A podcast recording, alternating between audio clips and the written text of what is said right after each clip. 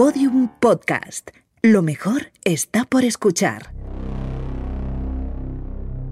Hay un lugar donde nada pasa inadvertido. Oh, Dios mío. Donde cada palabra, plata cada gesto, o plomo. cada mirada Ya lo ves. es analizada al milímetro. Todo el mundo miente. La única variable es sobre qué. Ese lugar es secreto, La democracia está muy sobrevalorada. pero nosotros podemos acceder a él. Soy el hijo de puta que manda aquí, joder. Laboratorio de Investigación de Series. O ganas o mueres. Con los agentes Aurea Ortiz, Miquel Labastida y David Brieva. En Podium Podcast. Me encanta que los planes salgan bien.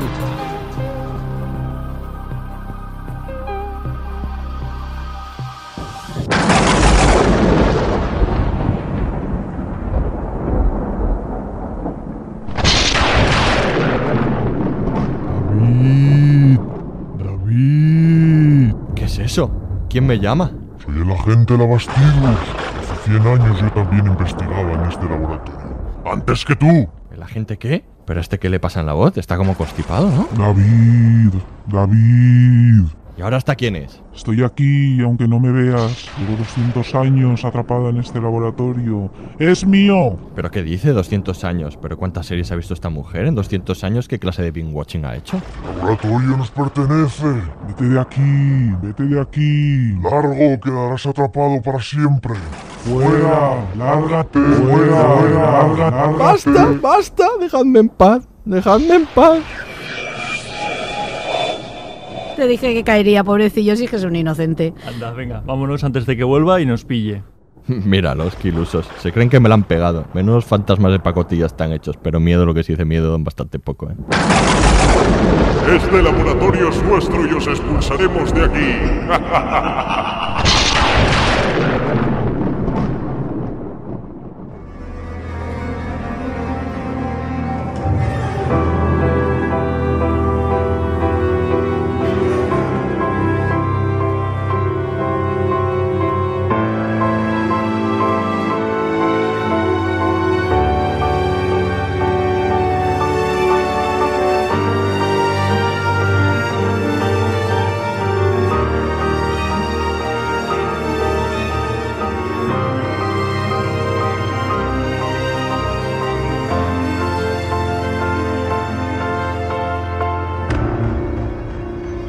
Bienvenidos al Laboratorio de Investigación de Series en el sexto capítulo de nuestra cuarta temporada, el de la Casa Encantada. Hoy vamos a analizar el nuevo y escalofriante éxito de Netflix, The Hunting of Hill House.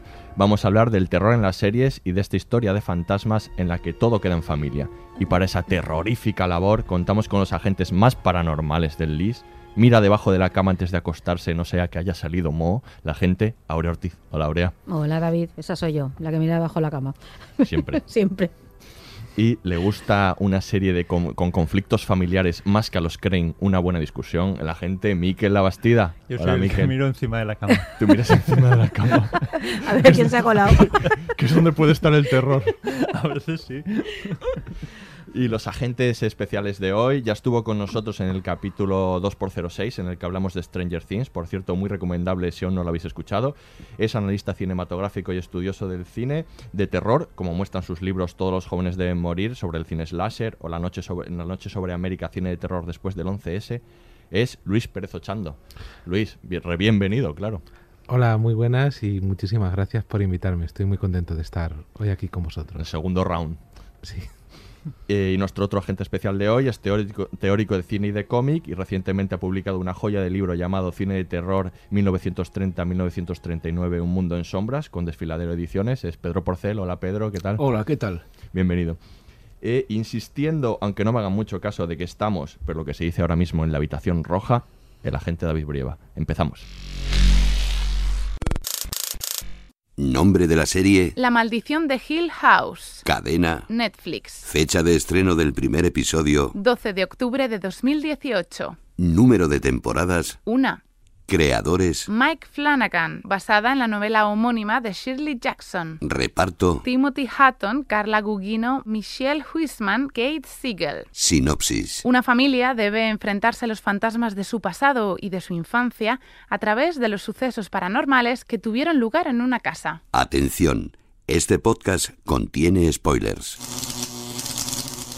Ningún organismo vivo puede subsistir durante mucho tiempo en la realidad absoluta, sin perder la razón. Según algunos, hasta las alondras y las chicharras sueñan. Hill House, perturbadora, se alzaba en soledad frente a las colinas albergando la oscuridad. Llevaba así 100 años antes de que mi familia se mudara allí, y podría seguir otros 100 más. En su interior, las paredes seguían verticales, los ladrillos limpiamente unidos y los suelos firmes. El silencio empujaba incansable contra la madera y la piedra de Hill House, y lo que fuera que caminase allí dentro, caminaba solo.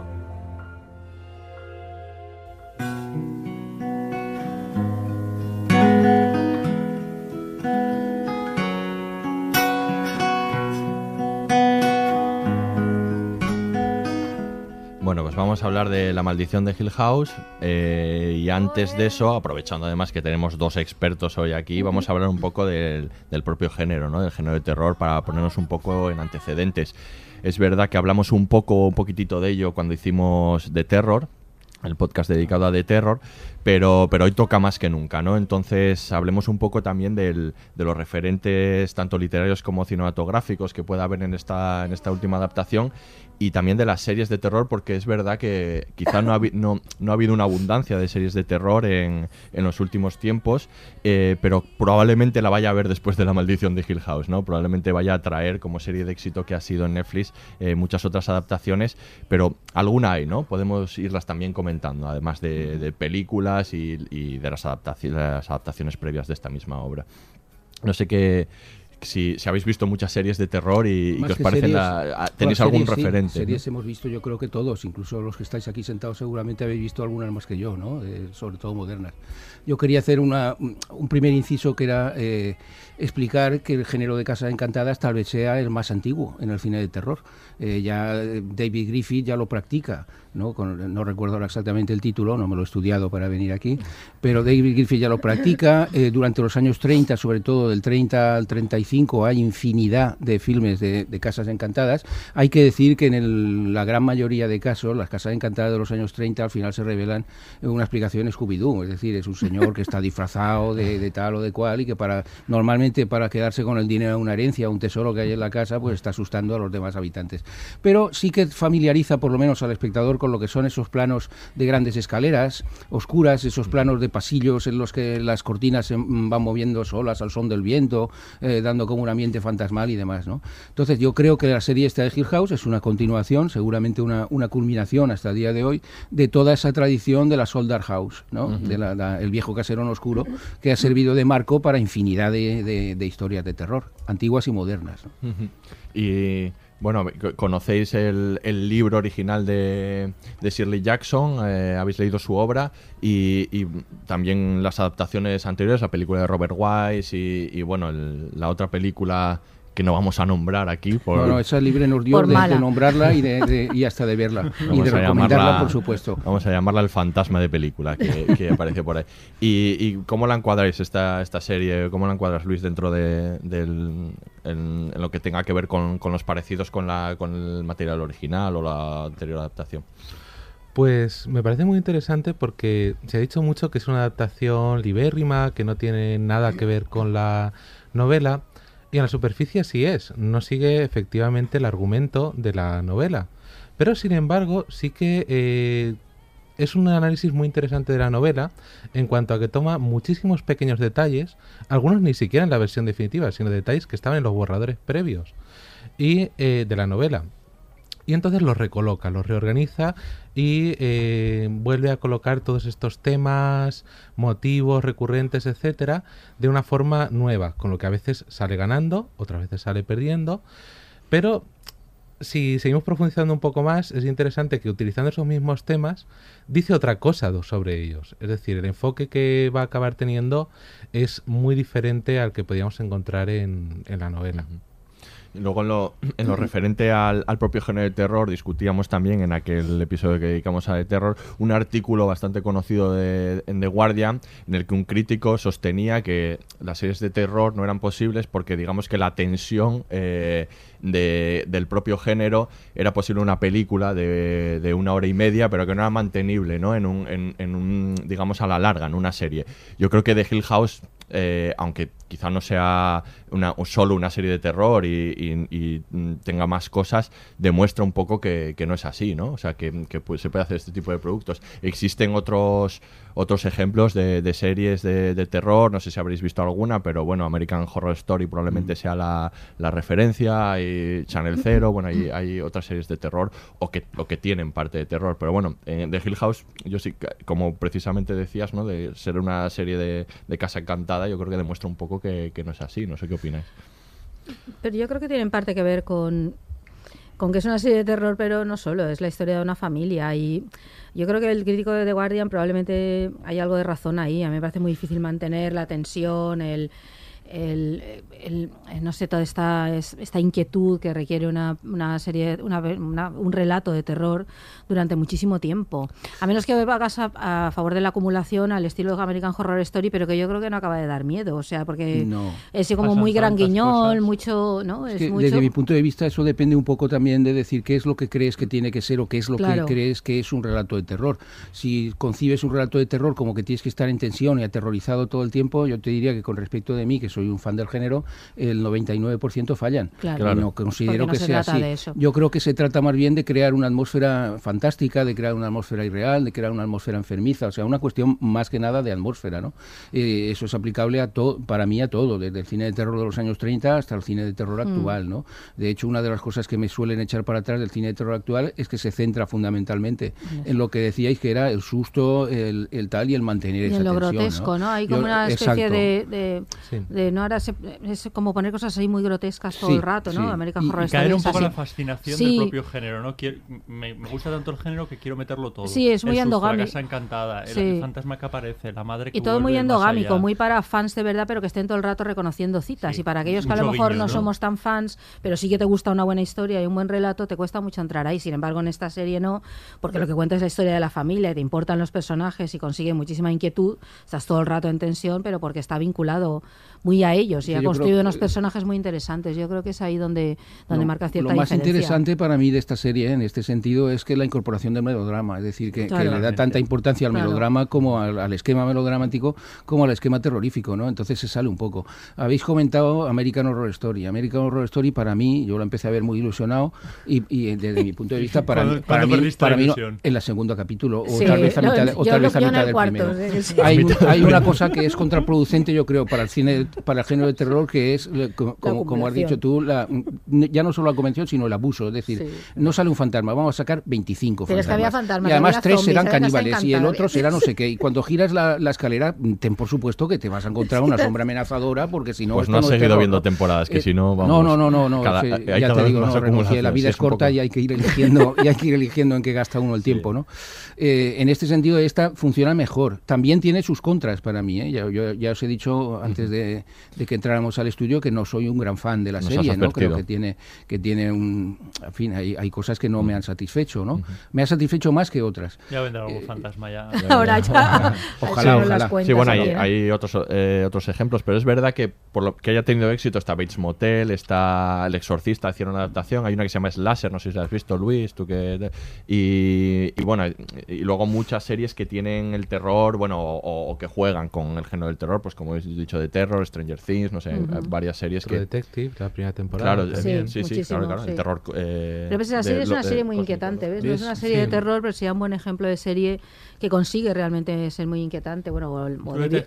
Sí. Pero no es una serie- No, no es de terror, pero tiene ciertos elementos. Pero lo Sí. consigue Sí, precisamente, yo creo, porque sí, no hay nada explícito, ¿sabes? Claro, no te sí, muestra sí. nada explícito. Se está hablando muy en abstracto, hay unas ciertas referencias a Robert Louis Chambers, al Rey de Amarillo, traídas un poco al pelo también hay que decir, ¿no? Eh, Pero, y, y al no haber nada explícito, yo creo que se- lo que es esa atmósfera de inquietud se logra mejor, ¿no? Que cuando sacas 27 fantasmas seguidos y, y, y cuatro No, pero ¿no? atmósferas inquietantes, ¿eh? David Lynch las crea y no es terror, pero se parece mucho. Sí, por sí. ejemplo. Y, y de terror que habéis Mm. nombrado también, Sí. es un relato de aventuras mezclado con elementos fantásticos que desde mi punto de vista funciona mejor, precisamente por lo contenido, ¿no? Porque es Ujú. más contenido que, Sí, que luego, más bueno, sugerido. luego está también todas las adaptaciones de Stephen King, ¿no? Está La Niebla, eh, es de- eh, Castle Rock. que- La Cúpula también. La cúpula Ujú. eh, de Castle Rock, que ahora mismo es como un poco el mundo de Stephen Ujú. King, ¿no? Hay, hay varios trabajos ahí en ese sentido.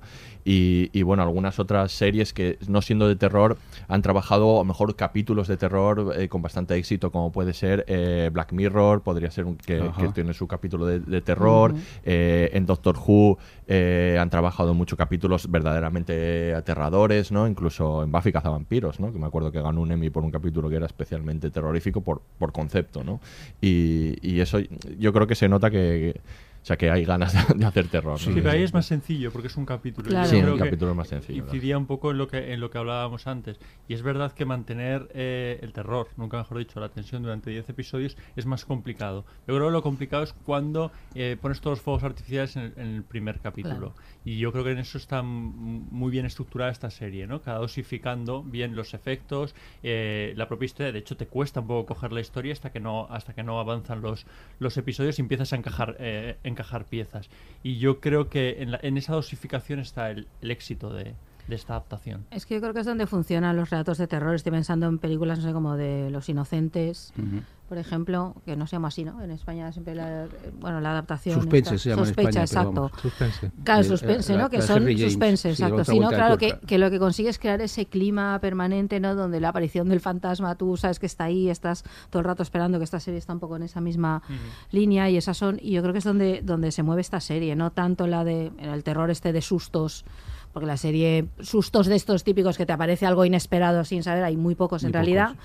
pero no puedes evitar estar todo el rato mirando detrás por detrás del plano a ver por dónde diablos va a salir algo, ¿no? Porque estás muy muy tensa, ¿no? Yo creo que consigue verdaderamente eso, lo que consiguen ese tipo de relatos el otro, ¿no? Estas Claro, grandes películas de la, de- del- del terror, que es más un terror que te va invadiendo, psicológico, una angustia permanente sobre algo que puede ir surgiendo, que no tanto el hecho de que aparezca algo muy horripilante de pronto en la pantalla, ¿no? Es un poco lo que inventó Val Newton en los años 40, ¿no? Con, con sus producciones, que no igual Jueza Zombie y las demás producciones de Val Newton, ¿no? Su gran hallazgo fue eh, lo sugerido, es decir, Exacto. pasar de lo explícito, que era el cine de monstruos, a lo sugerido, ¿no? Actualmente eh, se intentan combinar ambas cosas, claro, has ido a nombrar una serie de títulos, has nombrado el otro eh, y has, has nombrado Suspense, ¿no? Ujú. de Innocence, ¿no? La, la adaptación de Otra Vuelta de Tuerca. Has ido a nombrar una serie de títulos que son obras maestras precisamente de ese cine de lo sugerido, ¿no? De ese cine en la que incluso el terror y lo sobrenatural quedan en un terreno lo suficientemente ambiguo para que el espectador pueda salir eh, con alguna explicación racional, entre comillas, de alguna manera, contrastada con la explicación sobrenatural que la película propone, ¿no? Yo creo que en ese sentido eh, el, el antecedente precisamente de Hill House, que es la adaptación de, de Robert Wise, The Haunting, es absolutamente magistral. Eh, yo recuerdo la primera vez que la vi, esta película, lo que más me llamó la atención es que no salía prácticamente nada que se saliera de lo normal. Todo lo más era los protagonistas entrando en, una, en un trozo de la casa en el que hacía mucho frío, una puerta que nos parecía que latía, que como que se- la madera estaba latiendo, y a partir de ahí poco más. Todo lo demás era puro sentimiento subjetivo, ¿no? Ni siquiera se molestaban en sacar un, un solo fantasma, ¿no? Por decirlo de alguna manera. Eh, claro. Eso es, es, es difícil de hacer para hora y media. Yo diría que para, para 10 capítulos, el que lo haga, vamos, le damos 27 Grammys y el premio Nobel, ¿no? Es una cosa Claro, dificilísima. claro. Decía Mike Flanagan, el creador, que cuando le propusieron eh, la, la adaptación a hacer esta serie, primer- primero dijo que no, porque decía, bueno, yo, dice, yo no puedo hacer esta serie en en 10 capítulos y segundo, eh, yo no puedo hacer algo mejor que lo que ha hecho Robert Wise. Entonces luego, luego se lo, lo repensó y veremos cómo la adaptación es diferente, ¿no? Claro. Le, le ha dado una vuelta, pero bueno, que era complicado competir con esto. Eh, yo respecto a lo que comentabas tú de este artículo de The Guardian, ¿no? Eh, claro, es, la es el mismo tópico de siempre de que el terror funciona mejor como cuento corto que como novela larga.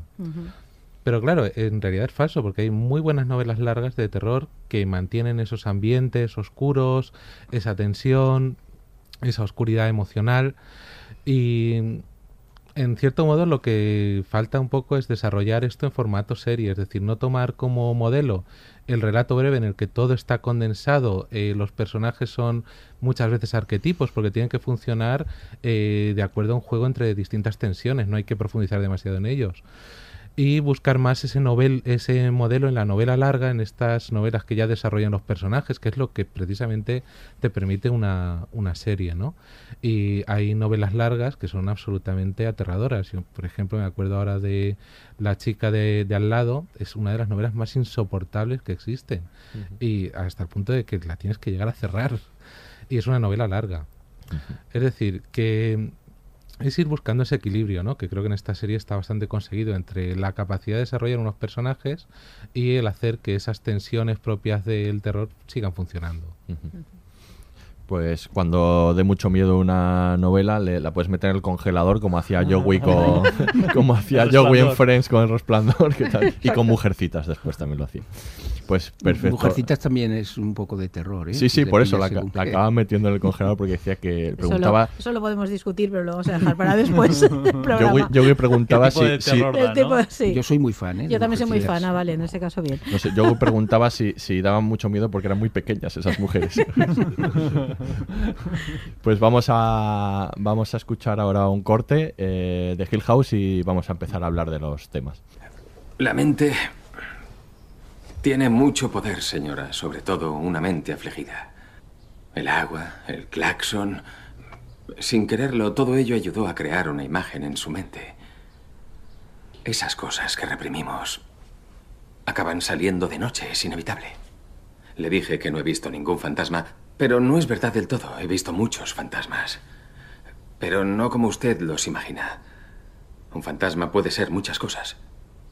Un recuerdo, un sueño, un secreto. El dolor, la rabia, la culpa. Sé por experiencia que la mayoría de las veces son lo que queremos ver. Casi siempre un fantasma es un deseo.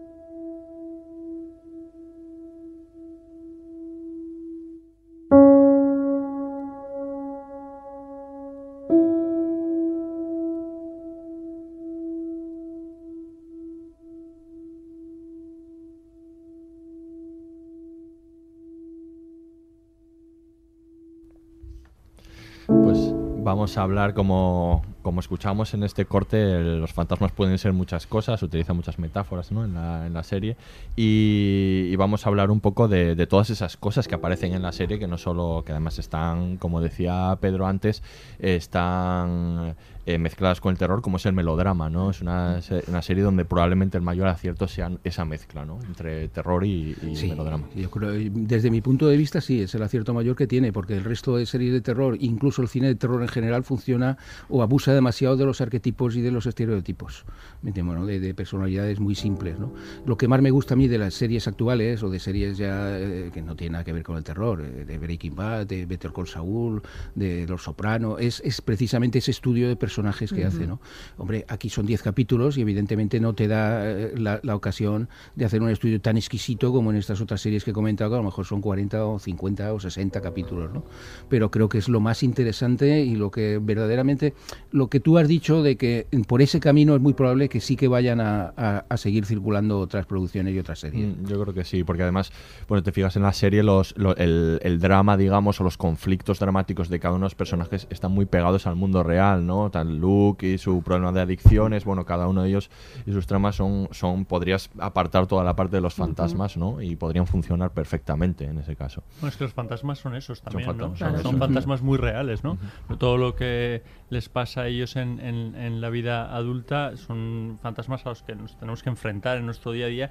Y yo creo que eso es uno de, de- de las claves, ¿no? La identificación, que te puedes identificar con esos personajes sin haber Sí. vivido en una una casa encantada, que es algo que no, no todos hemos no, tenemos, no hemos tenido la suerte de, No. de- de haber Eso está el cine que nos- y en las series que nos dejan vivir ahí. Claro, pero sí que ratito. todos hemos tenido una familia y entonces yo creo que ahí es donde podemos conectar un poco ¿no? con, con, con la serie.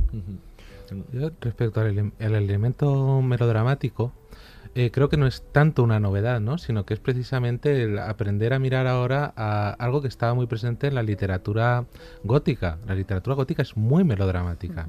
Desde su origen a finales del 18, con las novelas de Anne Radcliffe, etcétera, tiene elemento de melodrama muy fuerte. Y eso es lo que ahora se está aprendiendo a mirar. Además, el melodrama era un género muy popular, con lo cual eh, hacía que llegara mucha más gente. Y en esta serie utiliza muy bien el elemento melodramático como ese momento de desbordamiento en el que son, si son personajes que están atascados en un trauma y por tanto psicológicamente no pueden avanzar, porque eso es estar en un trauma, se les provoca un efecto, un efecto melodramático que es sobrenatural. Es decir, siempre el efecto melodramático que desborda y hace que la trama avance es la aparición de un fantasma o un momento especialmente terrorífico. Y en ese sentido me parece muy muy interesante eh, el uso de las técnicas melodramáticas en, en esta serie. es que como era un poco lo que tú decías antes de, de la novela larga de terror con respecto del relato, ¿no? La novela larga de terror exige el tiempo muerto. El tiempo muerto en el sentido de que no va a estar en un crescendo y en un continuo de estar asustando. El relato se lo puede permitir, un Sheridan Le Fanu, un Montague de James o demás, ¿no? De, de prácticamente en circunscribirse a los elementos puramente terroríficos. Eh, un relato largo exige el tiempo muerto. El tiempo muerto hay que rellenarlo, evidentemente. ¿Cómo se rellena ese tiempo muerto y cómo se crea interés en el espectador? Desarrollando los personajes, ¿no? Creo que es el- la, la- la regla fundamental del melodrama. Y como bien dices, en toda la novela gótica, empezando por, por Wilkie Collins, La Mujer de Blanco, etcétera, el, el elemento melodramático incluso es casi más importante que, que el elemento de terror. Es- Y, eso, y el estudio psicológico de personajes, que, que como apuntabas tú también, Aurora, eh, tiene, por ejemplo, otra vuelta de tuerca, ¿no? La, la novela de Henry. James, en este sentido, también hace un estudio de personajes ta- de, psicológico tan interesante o tan importante como el puro elemento terrorífico. Es que yo creo que eso es lo que atrapa, ¿no? El, y no funcionaría la atmósfera de inquietud si no te importaran los personajes. Es que yo creo que, yo por ejemplo que hablo como no muy gran aficionada al género, sí me gustan muchas películas de terror y relatos, pero no es pues, mi género favorito, digamos, y demás, y algunas que no he visto, o estas que determinado tipo de terror pues no me gusta. A mí me atrapa por eso, me atrapa porque me importan los personajes, porque su sufrimiento me lo creo, porque Claro. porque porque están en estos traumas que comentaba Luis y tú estás viendo ahí cómo están intentando dar sentido a su vida o están parados y varados y no quieren enfrentarse a nada y a mí me importa. Entonces el susto que pueda aparecer, el fantasma que pueda aparecer detrás de ellos ahí en el plano o demás como tiene que ver con eso, a mí me, me importa mucho. Entonces es lo que hace que, la, que para mí la serie tenga interés, porque me están contando algo que sí. Y yo puedo no tener esos fantasmas ni ver señoras con el cuello torcido, afortunadamente para mí. Menos mal para ti. ¿Verdad? Pero es verdad que cada uno tiene sus fantasmas y su forma de estar varado, su forma de tal. ¿no? Entonces tú reconoces en esos terrores, por eso ha funcionado siempre el género, ¿no? Reconoces ahí lo que está ahí, la aparición de lo sobrenatural, pues tiene ese valor simbólico, ¿no? De hacerlos enfrentarse a aquello que más temen o aquello que les impide avanzar o, o lo que les está eh, provocando la angustia, ¿no? A veces, no sé, la serie parecía, bueno, además tiene como una, así un- un- una parte que es muy concreta, ¿no? Estaba en honor a Miquel eh, a dos metros bajo tierra, ¿no? Totalmente, En honor a, tu- a. Miquel porque es su serie favorita, pero es Mm. verdad, hay momentos que te parece eso, estás como con esos personajes, pero bueno, ahí hay un elemento distinto en el cual en el cual sus Sí, terrores, exacto. bueno, ahí también había fantasmas, por cierto, Sí, en a dos metros bajo sí, tierra. bueno, el padre es un El padre, fantasma, ¿no? quiero decir, habitual. Claro, pero es algo en lo que ellos, sí. con lo que ellos tienen, tienen que gestionar en sus vidas y no gestionan y aparece en forma de eso, de casa encantada, de fantasma de cualquier tipo, ¿no? Y yo creo que eso es lo que hace que la serie funcione en muchos niveles. Para los aficionados al género, que a lo mejor se, les gusta mucho entretenerse en buscar citas y quieren un relato a lo mejor más parecido a otros, y a los que no somos particularmente muy aficionadas, pero que encontramos algo que nos gusta mucho, ¿no? Claro, es que ya desde los títulos de crédito te está dando la clave de lectura Ah, de, bonitos, de sí. la película, de la serie, perdón. En cuanto a que ves ese laberinto lleno de, estatuas sí. y todo eso está dentro de una habitación. Mm. ¿no? Y nos está hablando de un, de un enigma que hay que resolver. Todas las historias de Casas Encantadas son historias de enigmas que hay que resolver, desde la primera historia que conocemos, que es de Plinio el Joven, que en una carta cuenta una historia de Casa Encantada. Siempre hay un misterio que resolver, pero esta vez es un misterio interior. Y por tanto toda la película, toda la serie se va a concebir como un laberinto que hay que ir recorriendo, un laberinto de la memoria, de distintos tiempos, espacios, para resolver ese misterio que es en gran medida de índole psicológica, de índole interior. Y todo eso ya te lo está diciendo en los títulos de crédito combinado con esas esculturas que se van deshaciendo, ¿no? Como la psique que se desmorona, se pela, buscando hacia atrás en el, en el pasado. ¿Qué hay debajo de esa piel? Y eso recuerda incluso a relatos. A mí, por ejemplo, me recordaba a Rebeca, claro, que no siendo un relato de terror tiene muchos elementos del terror, ¿no? Pero toda la mansión, la escenografía recuerda muchísimo la mansión. Hay muchos planos también del principio de la película, ¿no? Cuando el personaje protagonista se va acercando y la noche soñé que volvía a Manderley, ¿no? Me recordaba mucho y la propia mansión en sí, ¿no? Toda, toda esa idea del fantasma que habita ahí. Ese elemento que es la escalera grande que solo tenemos en absolutamente todas las películas de Casa Encantada desde los años 10 hasta, hasta ahora, ¿no? De hecho, bueno, decían que querían, trabajaban especialmente la escalera de caracol, les costó mucho trabajar sobre ella, porque aparte de que, de que, estaba en la película de Robert Wise y quería como hacerle un homenaje, que era como muy, muy fundamental, ¿no? Para ellos. Otra cosa que decía eh, Mike Flanagan es que tenían, en la sala de guionistas, eran muchos y muy variados, con diferentes ángulos, pero que lo que, en lo que todos coincidían era que a todos les encantaba trabajar sobre la historia de una familia disfuncional, ¿no? Si es, si es algo esta serie, es un drama familiar, ¿no? y por eso por eso a Mikel le engancha tanto. pero pero bueno, que habla muy bien sobre, sobre la familia, ¿no? Y sí, porque lo curioso es que a priori no es una familia disfuncional, es una, es una familia bastante convencional y, quiero decir... Son disfuncionales ellos uno a uno. se, van, se, van, disfuncionalizando. Haciendo, haciendo disfuncionales, ¿no? Y sobre todo van tomando una distancia enorme entre ellos, que yo creo que eso es eso es capital, ¿no? Cómo les ha influido a cada uno la casa y cómo lo afronta, ¿no? En, en, un, en un futuro. Y, en, y sobre todo los conflictos que, que surgen entre ellos, ¿no? Eh, por lo que pasó en, en, en, esa casa, ¿no? Sobre todo por el hermano mayor en, en función de... en relación con con, con los otros. Yo creo que en, en esos propios conflictos hay, hay gran base ¿no? de, del peso de esta, de esta historia. Pero nos da la impresión, en cierta manera, de que todo ese conflicto y todo ese tormento, digamos, y toda esa muestra un poco de, de lo que es la familia y demás, se dulcifica en exceso mm. en los últimos capítulos. y de, que al final, a la búsqueda de un final feliz, eh, eh, vamos, acabas haciendo una cosa que es un poco pastelito, no, no lo neguemos. Las escenas finales en las que todos, lo que el padre se reintegra. Que directamente todos ya se no, no, yo quería no, no, yo quería que, el final o el desarrollo fuera más coherente con el resto del relato. Es decir, si has intentado hacer un desarrollo de personajes un poco realista, ese arreglo final en el que todo el mundo es bueno y todos somos hermanos y todos tal y todo queda reintegrado cuando el padre se reintegra, además precisamente por el amor a la madre. Creo que eras tú que decías que todo el capítulo de la madre pues también te chirriaba un poco. A mí esos dos capítulos finales en las que todo se reconduce hacia un final feliz me, me resultan un poco contradictorios con el resto del tono que ha tenido la serie, ¿no? que, quería un tono, digamos, más realista en cuanto a las relaciones humanas y más fantástico en lo que tiene que ser, ¿no? en el elemento fantástico. Hay que decir que, que vamos a contarlo ya, que, que el, final de la, el final de la serie no era ese, ¿no? El ah, final de la serie... Bueno, habían barajado otro final. no, no, no, no, dice que se arrepintió prácticamente el día antes de rodarlo, el Mike Flanagan. O sea, el final de la serie eh, era ellos en la, en la habitación roja. eso que está sucediendo está La celebración de los dos años. años que se, viese una ventana. El ventanal. Finalmente se veía el ventanal y estaban dentro de la habitación roja. Entonces lo que había hecho, digamos... es el, claro. el, pastel que le dan al, al yonki porque lleva dos años limpio, tres años Todo limpio, eso todos los hermanos están juntos, en fin.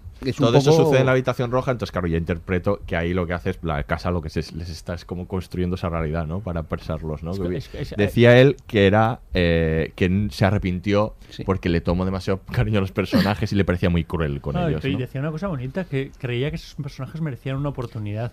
Hay, hay una, hay una cuestión que, yo eh, estando un poco de acuerdo es la afición esta que tenemos ahora los finales. O sea, antes eh, cuando veíamos relatos queríamos un final feliz y ahora cuando vemos un final feliz nos quedamos un poco como Qué falso. Ha terminado bien. Además parece que no pueden existir los finales felices, que son como menos desencantados de la vida. O sea, creemos es que, que no puede haber finales felices en las historias. Sí que puede haber finales felices. Lo que pasa es que yo creo que antes, digamos, eh, eh, la forma de narrar de antes era una forma más tradicional. En una forma tradicional, tú sabes que el planteamiento nudo de desenlace, el desenlace tiene que ser un final feliz, porque así nos lo, nos lo ha hecho Hollywood desde, desde 1900 hasta, hasta acá, siglo y pico, ¿no?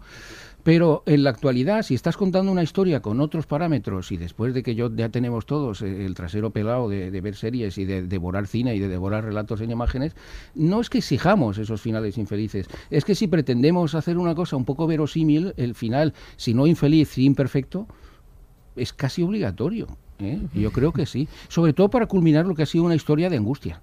Porque, caray, eh, las escenas en las, que, en las que los niños están solos en el dormitorio y allí se le aparece la señora Ah, del cuello torcido, qué miedo, aquello pone los pelos de punta. Sí, sí. Lo mismo que el poder que tiene el, el hombre este del sombrero que va flotando un palmo Sí, por sí. encima del suelo. ¿no? Son diseño, cosas que dan mucho miedo. Sí, sí. Precisamente pierden un poco eh, cuando ves que se abusa de, de estos y ya cuando cada vez que abres una, una puerta te Claro. sale un niño paralítico o te sale no sé qué, pues claro, eso pierde un poco el, el poder de aterrar que tenía al principio, ¿no? Es que yo creo que es un poco eso, que cuando empiezan a aparecer demasiados y al final, y se- es lo que comentábamos antes, ¿no? Que el sugerir da muchísimo más miedo y crea mucha más inquietud que el verlos, ¿no? Esto es una, esto pone grandes películas construidas sobre esa historia, ¿no? Alien en su momento, que era una película de terror, por mucho que fuera Sí. eso, jugaba eso, lo tenían clarísimo. El no mostrarlo, el monstruo te da infinitamente más miedo que el hecho de verlo, ¿no? Como ha demostrado gran parte, toda la evolución en general del pantera, género. sí. ¿no? Eso, yo, yo que estoy de acuerdo porque creo que el final lo que le pasa es que como que a, mí no me parece mal que haya un final feliz, pero igual se podría haber contado de otra manera.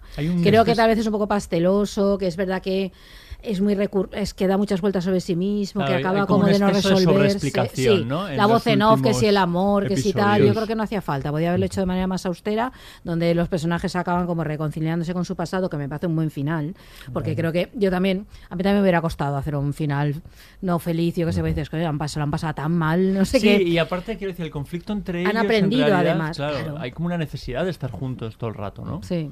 Sí, a- además, a ver, a mí no me molesta tampoco que el final sea feliz, me molesta por otros motivos, que ya hablaremos de ellos. Eh, porque de hecho Lo está has bien. así como en suspense. ¿eh? Sí, lo dejamos en su Muy, muy luego- bien, luego te lo Luis. ¿Cómo se sabe las claves del género, Luis? Eh, porque de hecho está bien. El, es una película muy encuadrada dentro de la tradición del gótico americano como gótico interior, como personajes que se encierran en sí mismos y son incapaces de relacionarse con los demás, que es un tema fundamental en toda la narrativa de Shirley Jackson, pero también en el género gótico americano. Entonces, el conseguir trascender ese encierro interior me parece algo relevante. También dentro de la cultura americana, en la que una de las tendencias ideológicas y culturales principales es la de aislarse del, del exterior, no tener ninguna influencia de los otros, quedarse en familia, etcétera. Entonces, superar eso es algo interesante.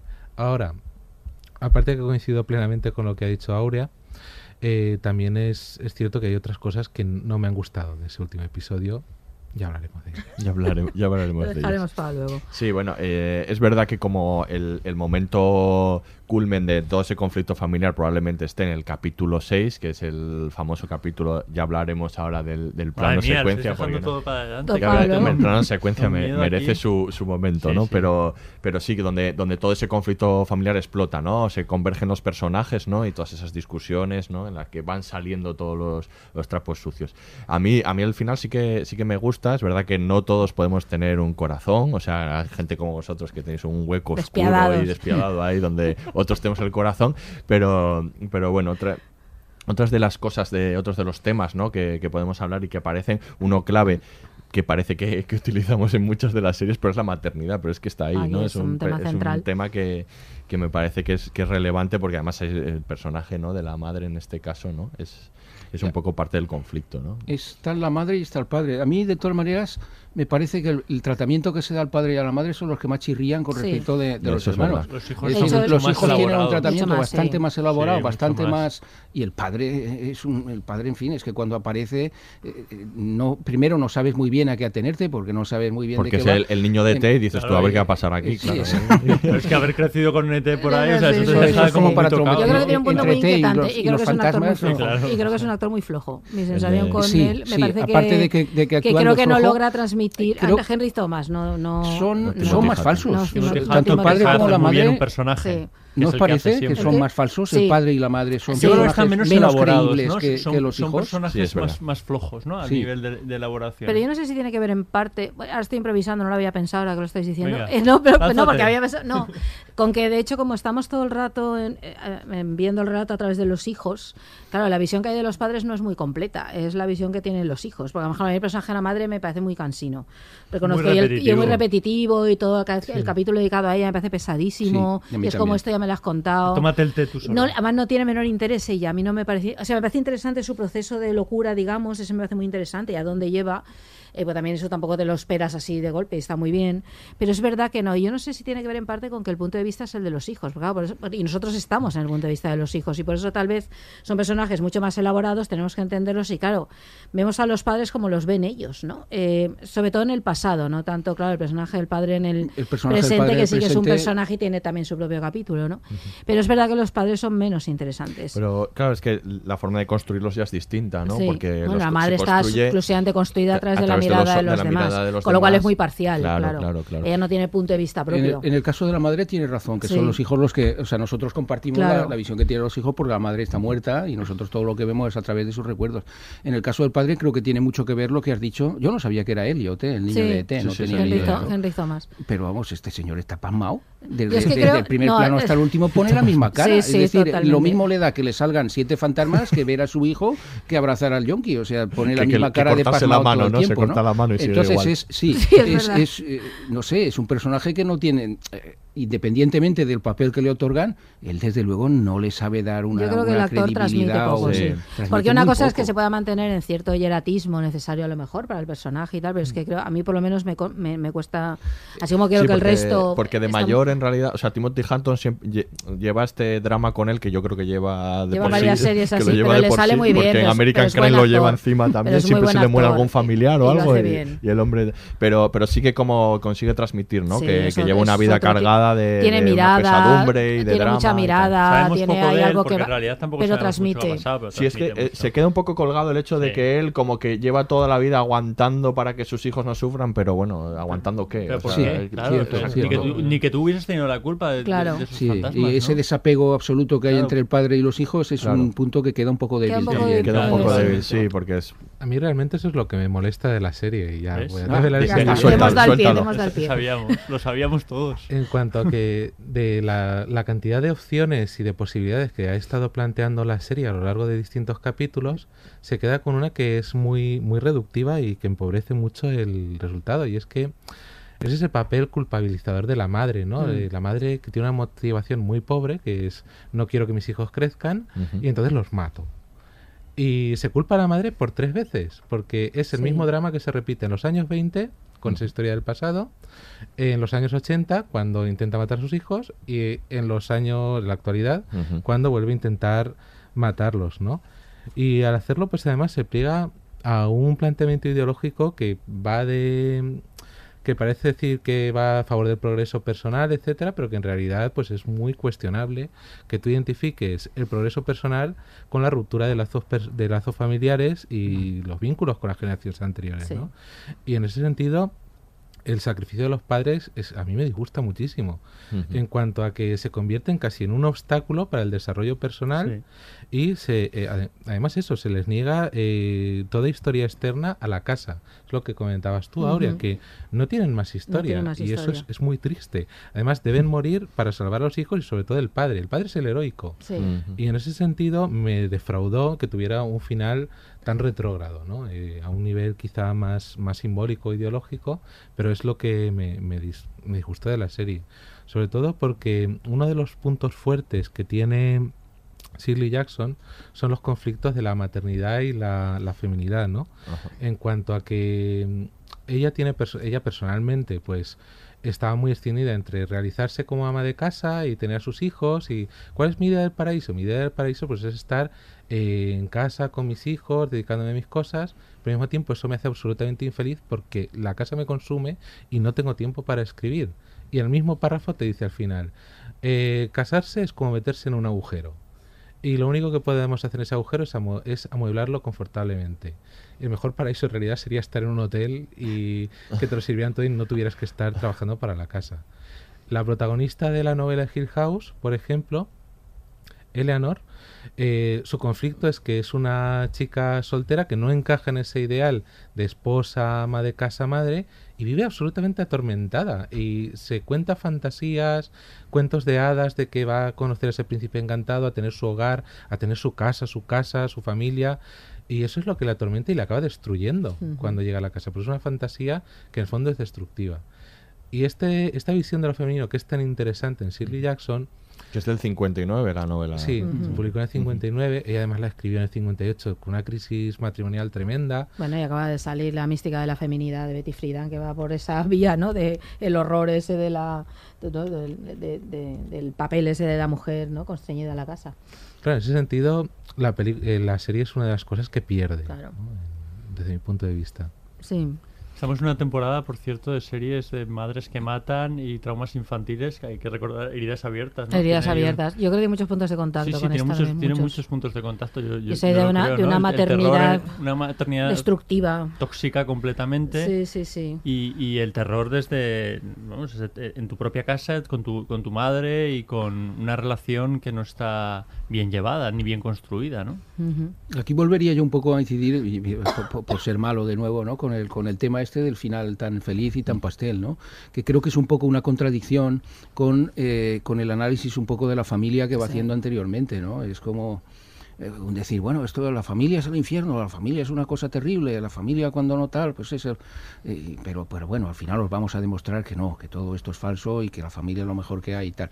No es que esté en contra de este mensaje en absoluto, todos sabemos que cuando te pasa una desgracia de verdad, con, con lo único que puedes contar es con la familia, ¿no? Pero sí un poco con, con esa forma tan simplista Sí. de, de plantearlo, ¿no? Que Yo creo creo que que ese problema. contradice, contradice eh, eh, ese estudio psicológico, esa Sí. cosa, esa riqueza de matices que había que habían aportado los, los seis o los siete primeros capítulos. ¿no? Sí, es muy simple. Otra cosa que me, me, me chirría, yo a lo mejor digo lo que me chirría para que vosotros me, me, me contradigáis en Sí, este sí, no, sentido, ¿no? No, no, Es que, entre, eh, entre Luis y tú me estáis estropeando la- al final de la serie pero de una manera espectacular. Pero continúa, por Quiero favor. decir, me chirría que en el capítulo 7 se alcance el clímax. Es decir, para mí, el clímax, para, eh, eso es una visión a lo mejor particular, pero el clímax se alcanza cuando todos los hijos se juntan en la casa, cada Sí. uno por un lado, incluso la muerta, la, la, la del cuello, la mujer del cuello, la- luego descubrimos que era la, la propia mujer del cuello torcido, ¿no? Cuando se Sí, juntan. sí que me parece Entonces ahí simple. estás, eso- Sí, estás esperando que, que- que en, en aquel momento culmine todo y en vez de culminar, pues pasa a ese relato ya un poco más blando, un Mm. poco más así, lo que tú decías del capítulo de la madre, que, que efectivamente, Sí. desde mi punto de vista, también aburre a los muertos. Sí, Yo, yo mejor a incidir en que en realidad no existe un conflicto fuerte entre, entre, entre ellos que los, que los separe. Entonces es lógico que al final busquen los nexos de unión y que al final la Claro. salvación la encuentren en- entre ellos. Porque es que en realidad no se han hecho nada entre, entre ellos como para que haya semejante distancia, o por lo menos no nos, Lo, No. han, no nos lo han explicado. Entonces a mí sí- yo sí que me reconcilio con ese final porque creo que lo- los únicos que se entienden son, son ellos porque son los que han estado en, en esa, en esa casa, han vivido esa infancia. Entonces la- el punto de, de- de- de salvación lo tienen que encontrar en la propia en la propia familia o sea en este en este caso entonces a mí sí- eso sí que me, me reconcilia un poco con el final y por eso A mí me gusta que haya finales blando igual. felices, pero no, no, yo soy muy blando, ¿eh? A mí, ya de- como, como ha dicho Aurea, yo soy muy fan de Mujercitas, o sea que en ese sentido no nos engañemos, ¿no?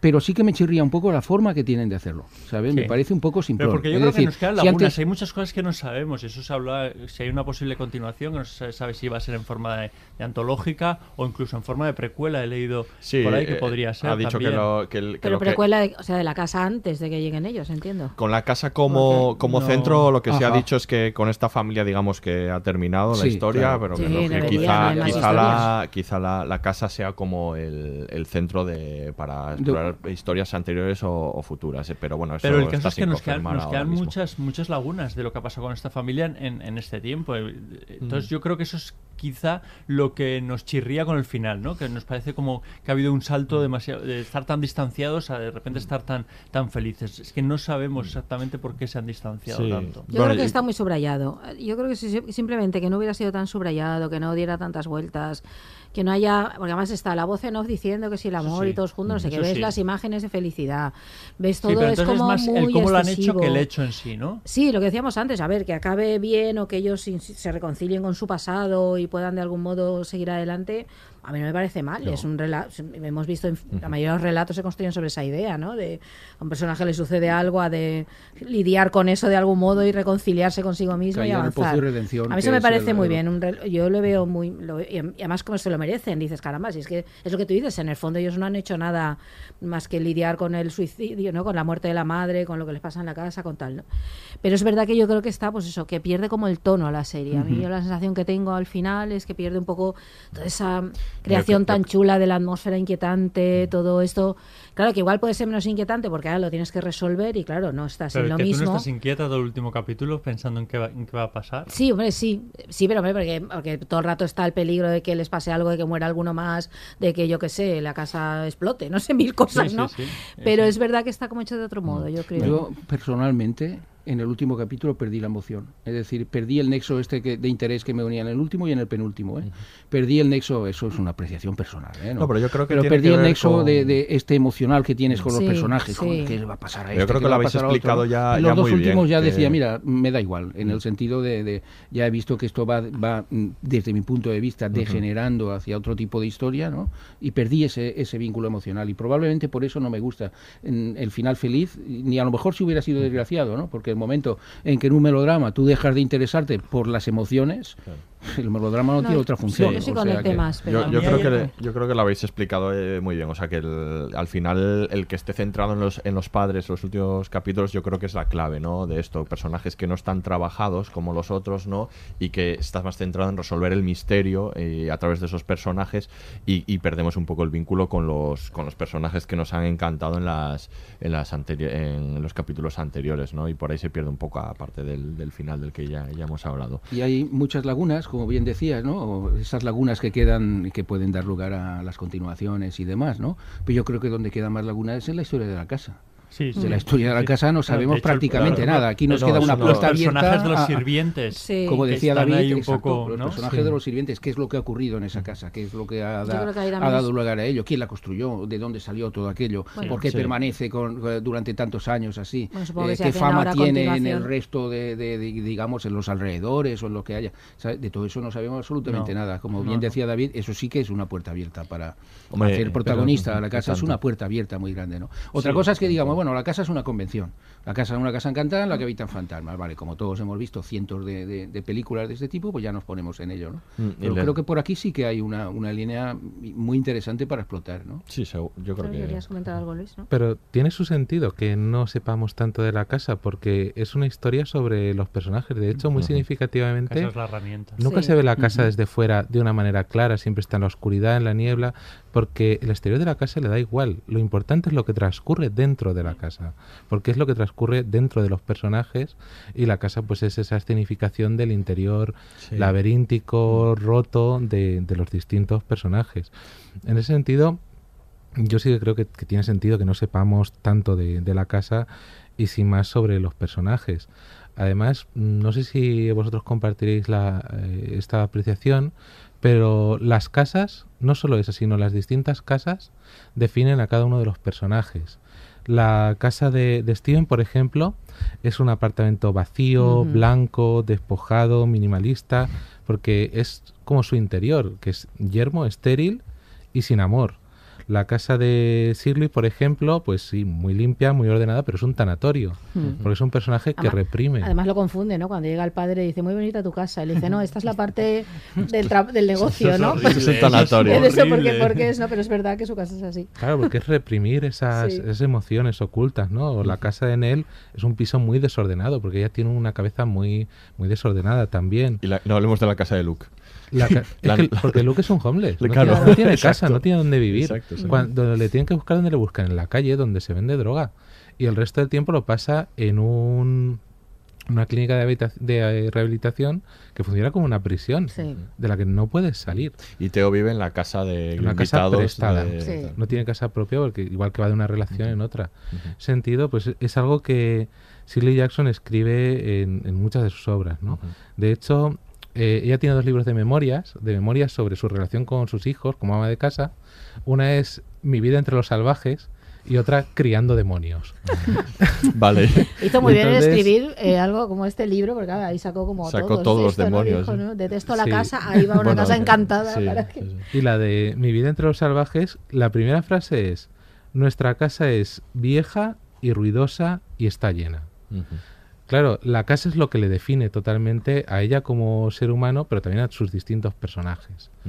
Y es algo que me parece muy bien llevado en, en la película, en la Pues, serie. pues parece que lo hemos ensayado Luis y yo, pero, pero en realidad no. Pero vamos a escuchar ahora, para pasar al siguiente tema, este corte sobre las casas. Tiene razón. Hemos estado aquí antes. Muchas veces y sin saberlo. Todos nosotros. Mamá dice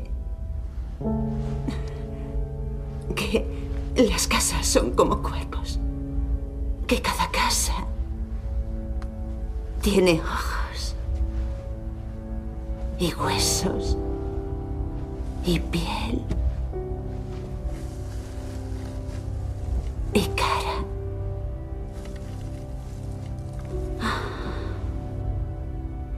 Esta habitación es el corazón de la casa. No, el corazón no, el estómago.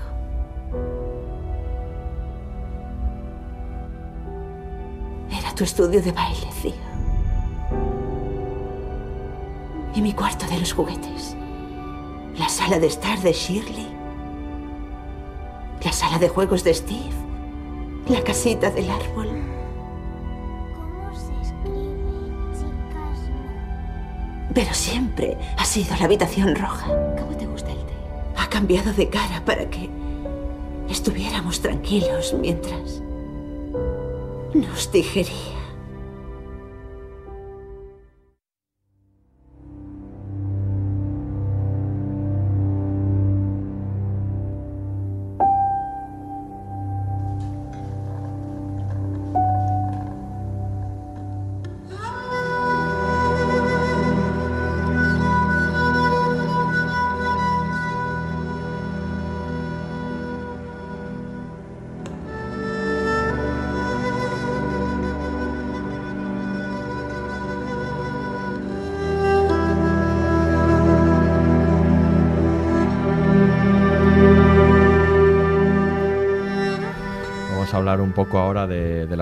De la serie, la estructura narrativa de la serie que me parece muy interesante para precisamente para explorar a los personajes, este formato capitular en el que va dedicando sobre todo al principio a los a cada uno de los hermanos un capítulo, ¿no? Y que sirve muy bien para desarrollarlos. Me parece muy inteligente, ¿no? Si lo que pretendía era como tener personajes fuertes. Eh, es un formato que, que ya hemos visto en otras series. Él decía que se fijaba mucho eh, por otra de las cosas que también podemos hablar, que es los saltos en el tiempo que hay en la Sí. serie y cómo, Ujú. cómo la estructura. Dice que se fijaba mucho en series como, como Lost, Como como, Perdidos, Perdidos, claro. o como Westworld, incluso para los saltos en el tiempo, para estructurarlo y además mm, tener la fuerza de- de- del episodio del personaje y ver sus visiones personales. Hombre, es que a lo mejor está, hablábamos antes de, de- de que los relatos de terror a lo mejor no son adecuados para las series, pero precisamente aquí es un punto fuerte, ¿no? El que te permite, claro, algo que tienen las series y que lo está demostrando en todos los campos, ¿no? Es esta capacidad, si está bien hecha y si tienes mucho que contar, algo interesante, claro que te puedes tomar tu tiempo para contarlo y puedes dedicarle un capítulo a un personaje y puedes explayarte ahí, permitir, ¿no? Matizar. Y yo creo que aquí lo hace muy bien, precisamente este es uno de los puntos fuertes. Se consigue. Claro, también son muy interesantes todas las historias. Hay que decir que aquí realmente hay muy buen material de partida. eh, y entonces funciona muy bien y estás deseando que llegue el capítulo de Luke y ver qué cuentan del capítulo de tal, quieres ver sus vidas, quieres ver cómo, cómo han llegado a donde están. A mí eso me parece uno de los puntos más fuertes y el que más te engancha. A mí es uno de los que más me enganchaba, la necesidad de saber de ellos. Ahí no, por eso tal vez, a lo mejor cuando luego deja de hacerlo, hay como hay un cierto bajón, ¿no? Tal vez, porque ya está contada toda esa historia, pero a mí eso me parece me parece muy inteligente por su parte y él permite dar protagonismo a todos y, y entender están lo muy que bien sucede. cosidos los saltos temporales. Efectivamente. Que es una cosa, que es una cosa muy complicada Muy porque aparte no está... eh, a veces sí que hay alguna identificación de antes o después, pero normalmente van, sa- van saltando y encajan muy bien. Y yo creo que es un Eso que- está muy bien que es un- hecho. que es un acierto, ¿no? Porque te van metiendo en, en las dos historias eh, perfectamente y, y los vas entendiendo gracias a, a- a- el pasado, gracias a, por supuesto, ¿no? Pero, pero que no chirría en ningún momento. Me parece que ahí hay un juego de puzzle que está Sí. muy bien Yo encajado. creo que eso es un rasgo distintivo ya de la narrativa del siglo XXI, Mm. ¿sabes? Pero de la narrativa te diría tanto en la serie de, televis- eh, de televisión como en el, bueno, menos en el cine porque, en fin, punto de vi- Da menos, desde mi sí. punto de vista da para menos y aparte se hace mucha película, digamos, para, para demasiado simple eh, o demasiado para adolescentes para mi gusto, ¿no? Mm. Y en el cómic ocurre exactamente igual. Eh, tenéis eh, el invierno del dibujante o tenéis de estas que saltan continuamente. saltando. Es decir, una de las características de- del siglo XXI sigue siendo el planteamiento eh, nudo y desenlace aristotélico, ¿no?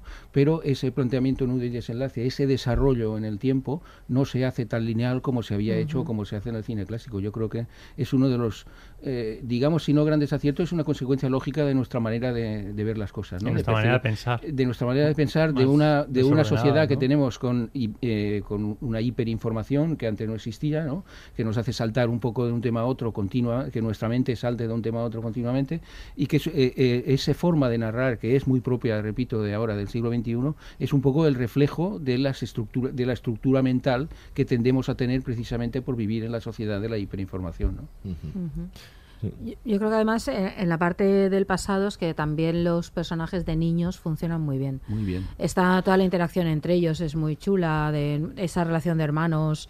Yo creo que es como muy creíble, ¿no? Es así como con los padres tenemos nuestros problemas, ¿no? Yo creo que con los niños no.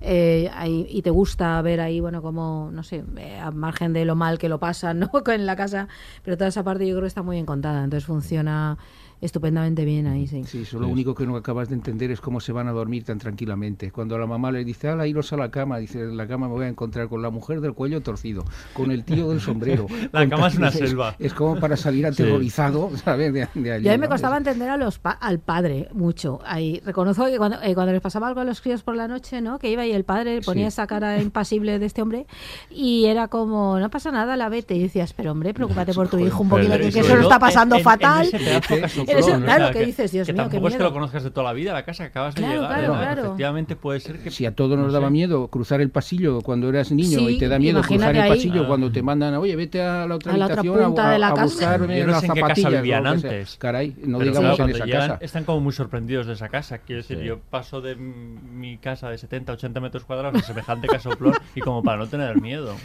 el padre con esa mirada eso, de pasmo inquietante, a veces dices que vuelva la señora del cuello roto, ¿no? Porque claro, es que- quítate ahí de la- del marco de la puerta que me estás dando ahí. Exacto. Da El padre casi lo que más que- me gusta es la parte en la que él intenta arreglar infructuosamente todo el tema del moho, ¿no? Sí. Con es esa metáfora Sí, que es un bien. poco fácil si quieres, pero es una metáfora que funciona, ¿no? De, de la podredumbre, tanto moral como, como de lo que está ocurriendo ahí en la casa y que es imposible quitarla y vuelve una y otra vez, ¿no? No, y ahí Esa casi es la parte que más me gusta. Su ¿no? interacción con Steven. Es- Sí, Steven, ¿no? el Es mayor, hijo sí, el- el ¿no? mayor, sí. Esa guerra que tiene constante Steven de, de coger el papel de padre, de ser hermano mayor, de intentar ayudar, que luego al de, De negar. negarse a, la- a- a- a lo que está vamos a lo que Sí. está frente a sus ojos pero no quiere pero no quiere ver que luego es- desde luego se refleja en su en su vida posterior pero yo creo que ahí juega muy bien a descubrirnos lo que va a ser el personaje no. Luego hay, dentro de toda esta estructura que de la que estamos hablando, eh, de saltos en el tiempo, llega como al más difícil. Es verdad que es como es muy difícil de hacer y decía Mike Flanagan que, que bueno, que, que te- bueno, tenía la suerte, vamos, que, que al poder hacerlo en, una, en un canal como es Netflix, en una plataforma como es Netflix, pues puede plantearlo como la serie entera y poder hacer esta estructura que si tuviera que entregar un piloto cerrado, digamos, pues ya se le complicaría todo esto de los saltos en el tiempo y demás. Pero que llega como al, al más difícil todavía en el famoso sexto capítulo, vamos a comentarlo ya, En el en el que ya no secuencia. solo ha- hacen saltos en el tiempo, no, sino que los hacen a través de planos secuencia Cinco planos secuencia. consecutivo que tratan de ser como un todo, ¿no? Mm. Y que y que bueno, llamado la atención como cada vez que aparece un plano secuencia en una serie, que por lo visto es el primer plano secuencia De que ha existido en la historia de la Esto cinematografía. un de- poco las narices, sí. sí. Pasó con True Detective, Pasó ¿no? con True Pasó Detective, pero sí, era con Kidding también, con, con algunos Kidding otros, sí, tal, que también tenía su plano pero bueno, secuencia. pero está muy bien, ¿no? El- realmente. A ver, yo creo que, supongo que lo plantea porque es la primera vez que los vemos todos de adultos juntos, ¿no? Y entonces intenta, esta estructura, claro, el plano secuencia, al rodar en una única toma, ¿no? Que va uniendo a los personajes y que la cámara se mueve por ahí, aparte de ser un ejercicio de virtuosismo brutal, porque estuvieron no sé cuántos días rodando, lo cuenta en su cuenta de Netflix. Bueno, eh, construyeron, de- construyeron de- el set, todo el decorado. Twitter, no me eh, salía. en desde el principio construyeron el set pensando ya Sí, en que iban a origen. hacer el Claro, plano claro. secuencia para poder hacerlo. Claro, no, es que un plano secuencia de esas características requiere una, un aparataje técnico y una coreografía y unos muchísimos ensayos. Pero yo no sé hasta qué punto es más un ejercicio de virtuosismo, Y una para que ganar estoy yo, premios también. y para ganar premios y para que todo el mundo hable de ello, que no tanto tan a mí me funciona, ¿eh? Me- a mí sí que me funciona, sobre todo en la en, en donde cuando están en el tanatorio, Sí. seguir que, cua- cuando se va con cada personaje y sigues las discusiones que van teniendo individuales entre uno y otro y se va sumando y aparece el padre, no sé, a mí, a mí sí que me funciona como para generar ese estado no de, de confusión un poco que Sí, hay- pero yo creo que funciona si momentos. no te das cuenta que estás viendo un plano secuencia, porque en el momento que te estás dando cuenta te has ido fuera de la historia. Que es lo que tiene el hacer la cámara tan evidente o el hacer ejercicios tan claros ¿no? de coreografía y con la cámara, que en el momento que eres plenamente consciente de que, ah, mira, que está aquí, que, es un, que no han cortado, ¿tú te crees vas que fuera. El espectador No, yo creo que, espero que medio, no. eh, está espero, pensando, "Oye, un plano no, no, secuencia". no, espero que no, pero que no se dé cuenta de cómo está eso, ¿no? Mm. Espero que no. Este Kari Fukuna- Fukunaga, que siempre lo digo mal, el director de True Detective y de Jane Eyre y de otras él de dice que el mejor plano secuencia es el que no se nota, eh, Es, porque eh, estás claro. metido dentro, ¿no? Porque es el, lo más parecido a una experiencia subjetiva, plantea él, ¿no? De, Claro. del relato, ¿no? Y es verdad, debería estar hecho para no notarse. Yo no sé hasta qué punto estos están hechos Es que todo para tiene notarse que un poco. Yo creo que se nota muy poco. Te lo digo de verdad. Yo creo que funciona. Sí. Y yo estoy muy de acuerdo con lo, con lo que dice este señor. Es decir, pero no solo plano secuencia. Lo mejor cuando ves una película, lo mejor cuando lees un cómic no por primera vez cámara. es no ver. Sí. ¿eh? Dejarte llevar por la emoción. Eso quiere decir que te ha funcionado. ¿no? La emoción plástica, una emoción, en fin, de cualquier, de cualquier tipo. Pero una emoción quiere decir que ha funcionado. Luego ya en una segunda lectura o en una segunda visión, pues tú ya puedes empezar a desmenuzar y ver cómo está hecho y demás. Pero la prueba del algodón, para mí, es que, que, que te funcione, que la primera vez no te fijes ni en si es plano Sí. secuencia, ni si aquí hay una enca- un concatena- concatenación de primeros planos o de tal, ¿no? sino que simplemente la historia te deje llevar la historia. En, en literatura me pasa exactamente igual y en el cómic me pasa exactamente igual también. Yo creo que sí que funciona en este caso, ¿eh? porque Aquí yo creo que vamos a, a diferir. Yo creo que funciona por el motivo contrario. Es decir, eh, el plano secuencia del cine, cuando está bien hecho, tiene la, tiene la virtud de que te mete más en esa realidad. Hace como que es una realidad íntegra, espacial, en la que tú te puedes mover, te puedes meter dentro de, de ese universo de la película, porque no hay cortes, te mueves con los personajes. Pero aquí es artificioso. Y la cámara está muy coreografiada. Te, Sí. Enseguida te das cuenta que es como un baile. Incluso yo creo que aunque seas poco de cine, eh, te das cuenta de que la cámara se mueve de una manera rara. Y algo, algo notas que está pasando ahí. Pero me parece que funciona precisamente porque no busca ser realista. Y hay un momento muy claro en el que se evidencia que no quiere ser realista. Y es cuando va siguiendo al personaje que va hacia el servicio, sale de la funeraria y entra en la Entra en la casa. casa. Y entra en el pasado. Entonces es un plano secuencia que funciona como baile, funciona como laberinto. Porque toda la historia, mm, y me, me voy a repetir, pero toda la historia es un laberinto, ¿no? Buscando ese pasado.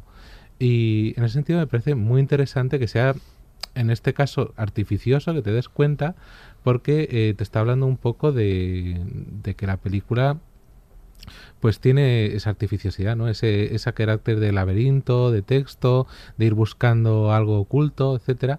Y me funcionó precisamente por, por lo contrario, ¿no? Porque se notaba mucho la, la coreografía. Bueno, y el capítulo es una intensidad emocional enorme, todo el encuentro de Mm. ellos de Yo- adultos y demás. el- Yo, yo, funciona muy yo me bien. dejo arrastrar por el conflicto emocional y, y me olvido de la Sí, cámara sí, sí, eh, totalmente. cuando, cuando Sí. están discutiendo, cuando van y vienen, ¿no? Y uno le afecta más, se vuelve, no sé, me parece que ahí...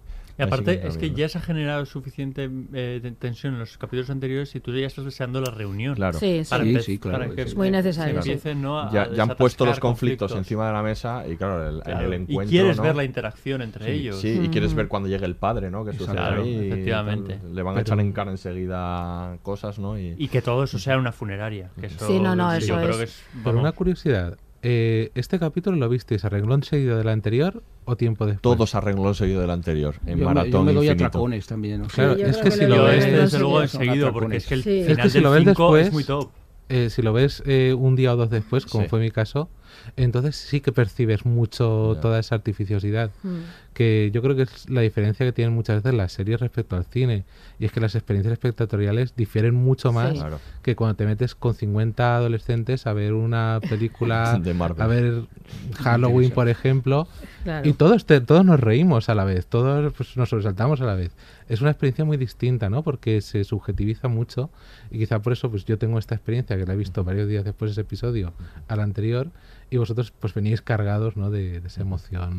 Sí, es bueno, que el entre- final del bueno, capítulo otra- 5 es, Sí, sí. ¿no? Ahí- ahí, desde ¿Cuál era el final, capítulo 5? ¿Recuerdas? es el capítulo de la, Nell. la muerte de Nell, ¿no? Ah, claro, claro. Es Mm. todo el capítulo de Nell, Sí, que yo sí, creo que sí, es uno de los capítulos mejores. El Sí, capítulo ahí 5. yo Si creo hablamos del está- 6 porque está ahí el. Sí. Es un capítulo muy de botella, Cier- ¿no? Cierra la historia de los hermanos, la Claro. última, ¿no? Y, Pero que- tanto el, el capítulo 4 y 5, que son el de Nell y Luke, eh, yo creo que son capítulos de una alta intensidad y por eso estás pillas con tanto Mm. eh, eh, agrado este, este capítulo 6, ¿no? Donde se va a, Y si a lo crees que se van a sí, resolver. Y precisamente Sí, sí. por eso, si lo tienes grabado y tienes tiempo, vamos, te lanzas sobre él. Yo no soy capaz de esperarme tres días no, para verlo, Es muy te- te interesante, Te lanzas que- sobre él inmediatamente. Sí que es muy interesante lo del tema del visionado y cómo Sí. se venga, sobre todo bu- en otra cosa que también difiere, es decías, en el cine nos asustamos todos, claro, aquí estás viendo una serie de terror en tu casa, Claro. ¿no? Tú solo a lo mejor o, o- o en pareja o tres o los que sea, pero bueno, ya, ya el terror no funciona de otra manera y, y también podríamos analizar un poco cómo funciona el, terror en esta serie en el sentido de que él, eh, Flanagan dice que es, que es como, bueno, que él no le gusta el susto barato, ¿no? Y que es una serie que no pretende dar sustos, aunque Mike Flanagan en el coche, en el coche nos diste un sustito un el- poco... yo creo que es el El único, único. que hay en toda la serie. Sí, ahí- y además ahí- tiene y- y sentido. mola. Y, no, y, mo- y tiene sentido. Y ahí Eh, es hombre. pertinente Yo no- ese yo no- susto. a Yo mí creo que ese sí. susto no- Hombre, yo no creo me que a es Shirley, ¿no? La que va conduciendo. Vale, Shirley Shirley conduce y va Y Teo Teo. al lado, sí. Y yo creo que es un cambio, ¿no? Es que es, como- es como Sí, un es- grito. A veces necesitamos un grito Sí. en la vida que nos, que, que nos haga ver la, la- la realidad. Es el efecto momento, ¿no? melodramático de esto no avanza, pues vamos Claro. a meter un efecto melodramático Sí. sobrenatural encima Claro. para hacer que las cosas avancen, ¿no? Sí. Sí, pero que es, en este caso es un efecto sobrenatural porque estamos en una serie de terror. Pero igual en, en, en otro. Es que iba a decir de una manera un poco vulgar, es una hostia que necesitas a veces Sí. para Sí. reaccionar ante lo que es, eh, es evidente, ¿no? Y ¿no? en este caso, pues se, se utiliza el, el grito o el, o el susto, pero en otro caso sería otro tipo de golpe dramático, ¿no? Sí. Que es un poco lo que necesitaba este personaje que está contenido. Ese y- personaje es el más Uf, reprimido, ¿no? reprimido, bueno, ambas dos, ¿no? Pero es- sí, sí, sí. pero Teo está Sí, perdida. a sí, veces, ¿no? completamente. Pero lo, lo Shirley es un, es, un, Sí. es un personaje que necesita desatascar, necesita eh, implosionar, salir ya. Y de- encima la que sí convive misma. con la muerte, que ese es el otro temazo ahí de la serie, ¿no? Todo el tema de la muerte. Toda la muerte es muy la importante muerte es fundamental, serie, ¿eh? ya no solo que esté la funeraria, es que todo gira en torno a esta idea, ¿no? De hecho, no solo porque haya varias muertes, sino porque son además Y cómo convivir con la muerte, fundamentales. ¿no? Y afrontarla. Efectivamente. No, y que todo el capítulo 6 este que hablamos esté con el féretro ahí de Nell ahí, ¿no? Con él, con, con Nell muerta ahí todo el rato, ¿no? En torno a ella, en todo lo que se va planteando. toda Es la importantísimo. al principio de cómo te ha quedado, ¿no? Después de haberla Sí, pintado y no sé cuánto. Es muy duro. Sí.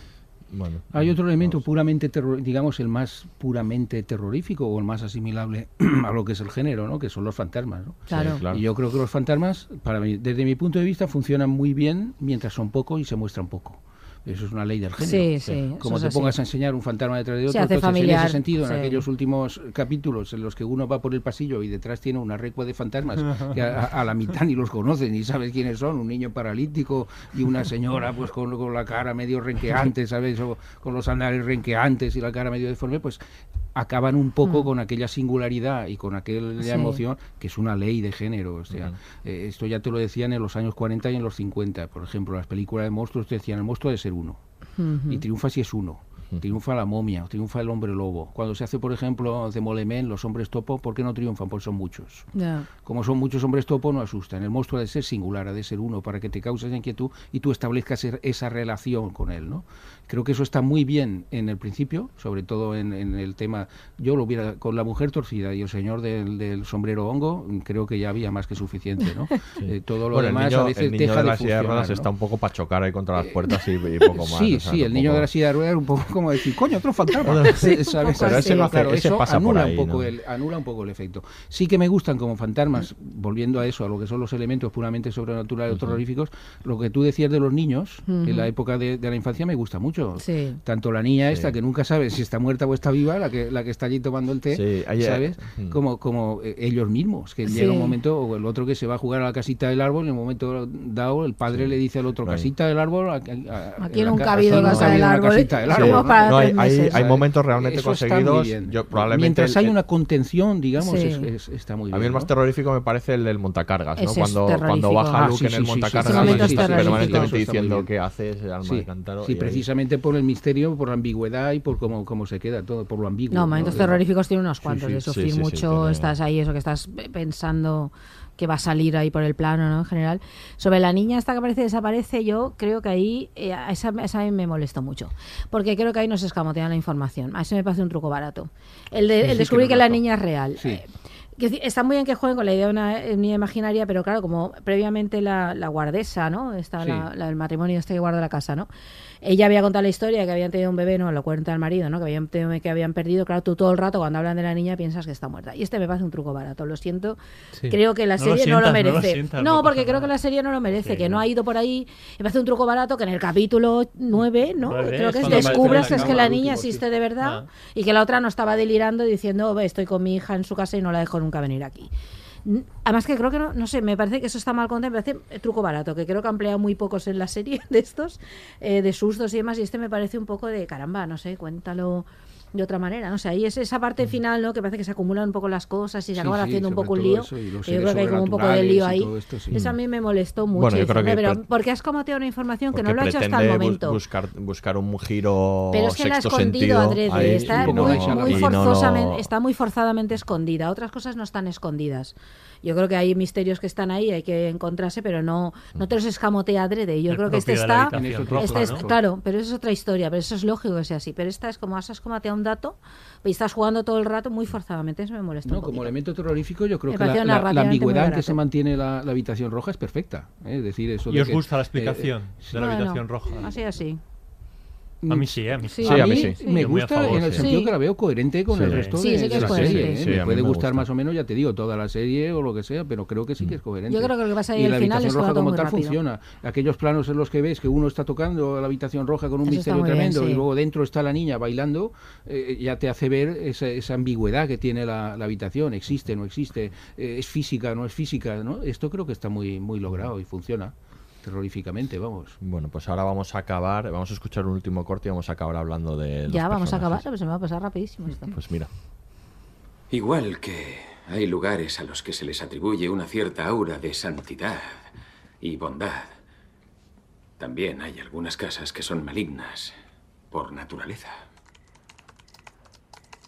La casa, que de algún modo parecía haberse conformado a sí misma, modelándose al amparo de las manos de sus constructores, alzaba su semblante al cielo sin el más mínimo atisbo de humanidad. Era una casa carente de bondad, que no había sido pensada para ser habitada. Un lugar donde no cabían ni la gente, ni el amor, ni la esperanza.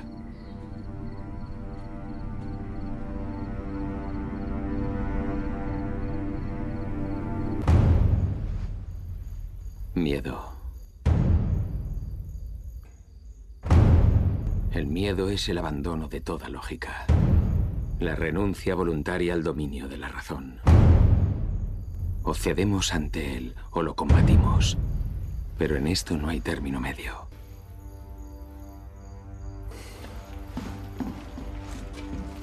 Estoy en casa. Estoy en casa, pensé. Maravillado ante la idea.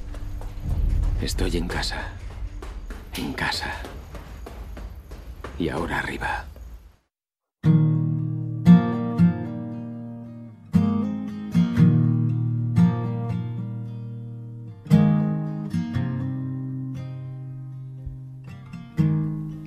Vamos a detenernos ahora un poco en, sobre todo en cada uno, ¿no? De los hermanos y también podemos hablar, si queréis, de, de los Dudley que no hemos comentado suficiente el papel que juegan, pero bueno, el, la serie comienza con Steven, ¿no? Que, y no hemos hablado de este conflicto que, que existe sobre todo con Shirley, ¿no? Pero con el resto de los hermanos que les distancia sobre la novela que escribe que escribe Steven, ¿no? La, la- la novela que luego le lleva a hacer una serie de, de Con nove- él de también. ¿eh? que se presenta en esa eh, presentación Ostras, de- sí. del libro a recriminarle Claro. porque está haciendo eso, que es ahí un momento Mm. de desenmascarar ¿no? y de enfrentarle a sus propios fantasmas ¿no? a, Mm. a, a Steven. Yo creo que es el personaje más complejo de todos porque Mm. es el menos agradecido, porque no tiene un conflicto tan claro como los otros, parece que se está aprovechando la situación, pero en el fondo es un personaje que sufre un montón porque...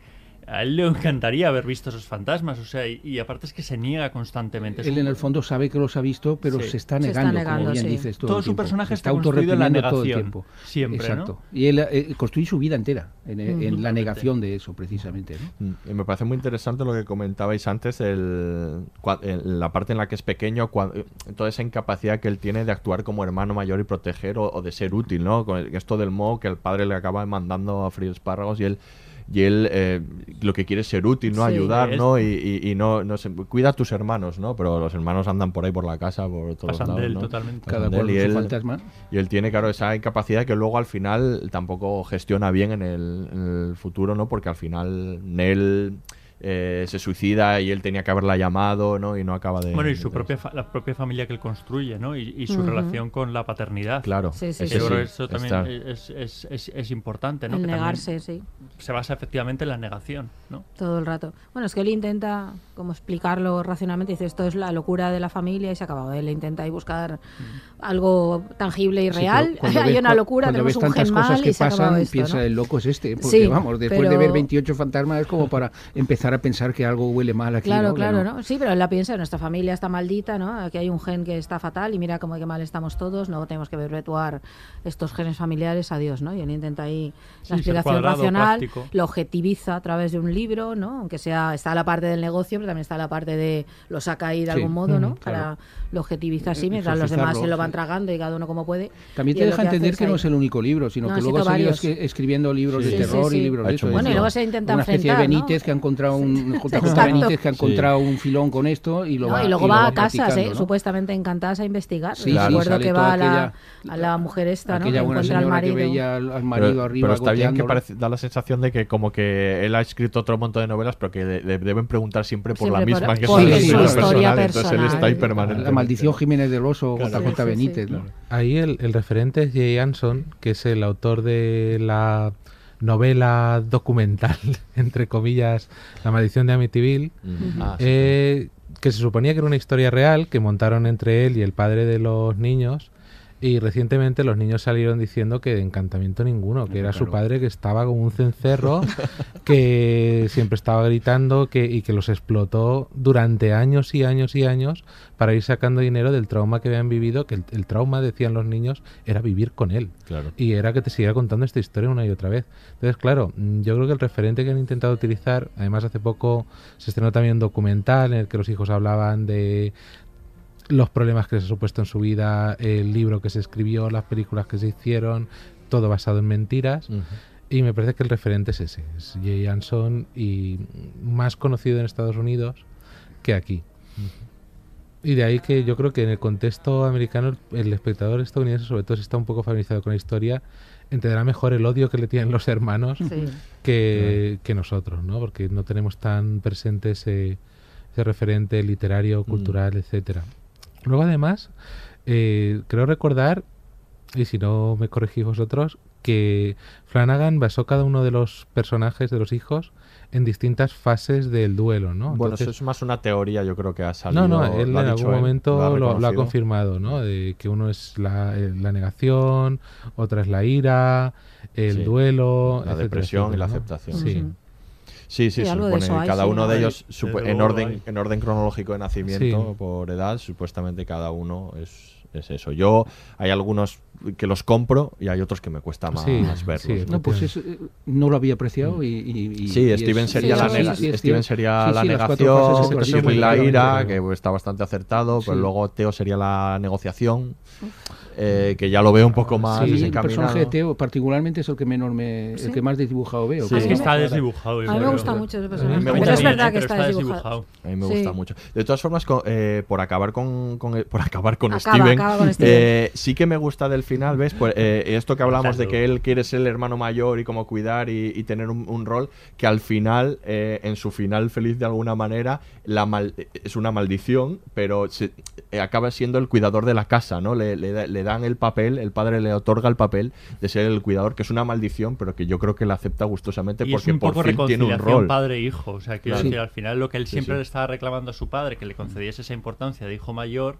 ahí al final se, se- se la da, ¿no? Eh, De, de alguna manera, porque se la va escamoteando, no digo eh, queriendo, pero de alguna manera lo va haciendo durante toda la vida y ahí al final le, le concede ese papel importante, ¿no? De, de sostén de la familia.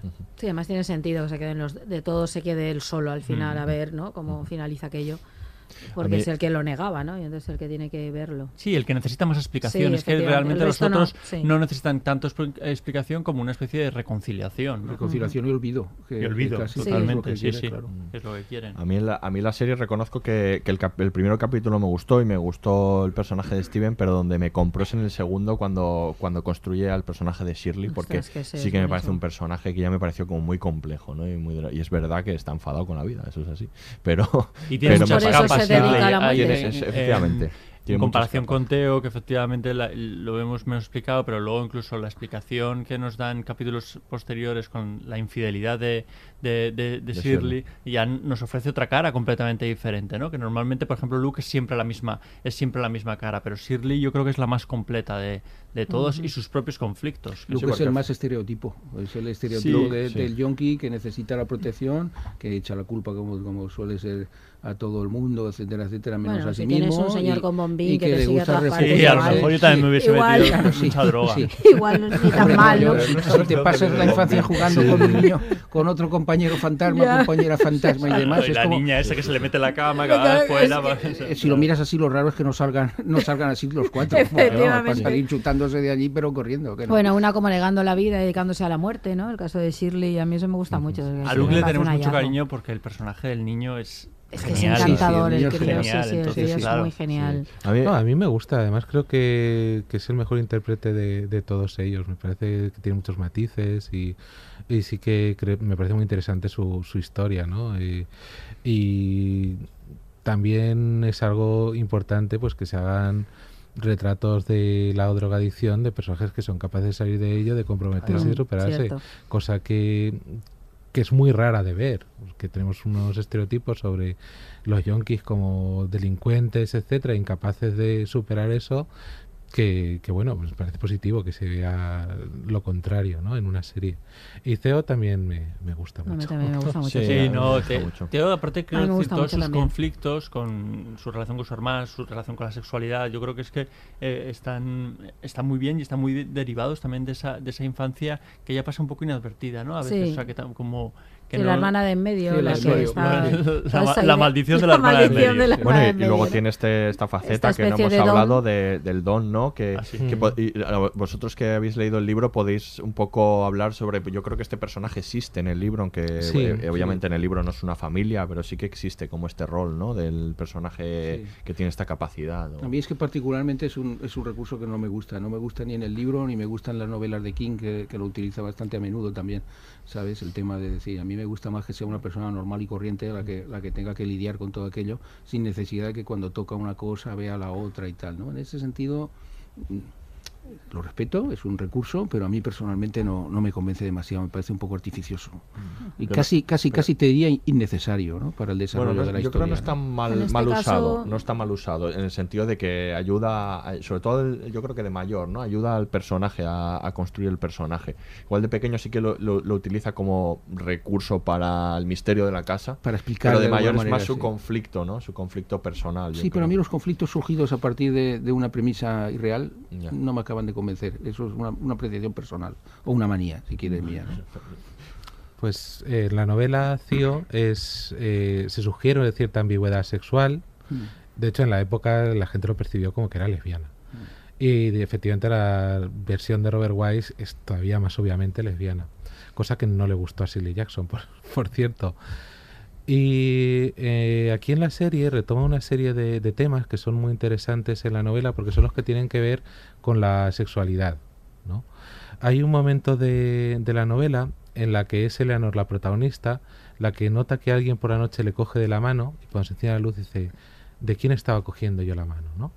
Y esta anécdota se pasa al personaje del hermano mayor con un significado diferente. En la serie, cuando sucede esto, eh, habla más de un personaje que es escéptico, que se pregunta, que no se da cuenta de las cosas. No, no se asusta más de que haya estado cogiendo una mano inexistente, sino que está ya preludiando esa negación. Mientras que el significado original tiene más que ver con dos cosas. Uno, con el miedo a la soledad, porque Eleanor en la novela su mayor terror es quedarse sola el resto de su vida. Y prefieren morir y quedarse dentro de la casa para ser parte de algo a que la echen porque está desequilibrada y está causando problemas. Y el otro tema es el de en qué circunstancia te puedes preguntar tú de quién es la mano que estoy cogiendo. Porque coges la mano de alguien que es cercano, que es familiar, pero te das cuenta de que no lo conoces.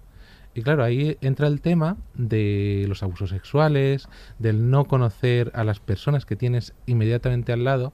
Y ese tema, de manera yo creo muy inteligente, se traslada a Cío con esa historieta que parece Sí. no venir muy a cuento del hombre de la cara sonriente, que resulta ser un padre que abusa de su hija adoptiva.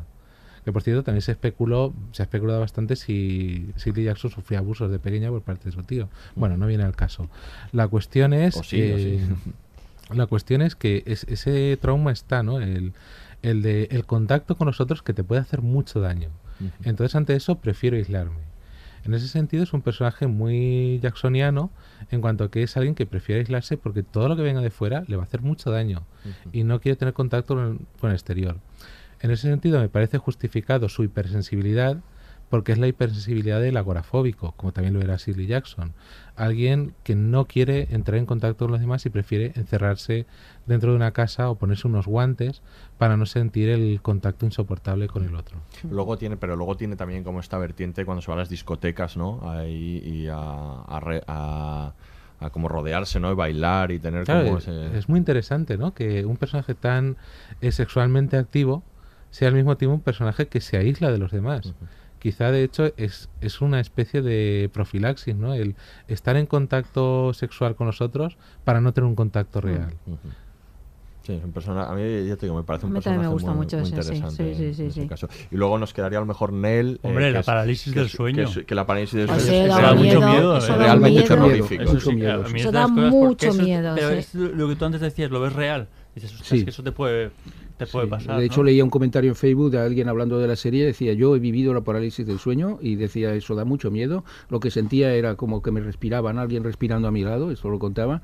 Y lo que sí que decía era, y las conversaciones con, con mi psicoanalista y con mi psiquiatra no eran tan plácidas como las que muestra la, No terminaban en la cama, serie, ¿no? Se ve que no.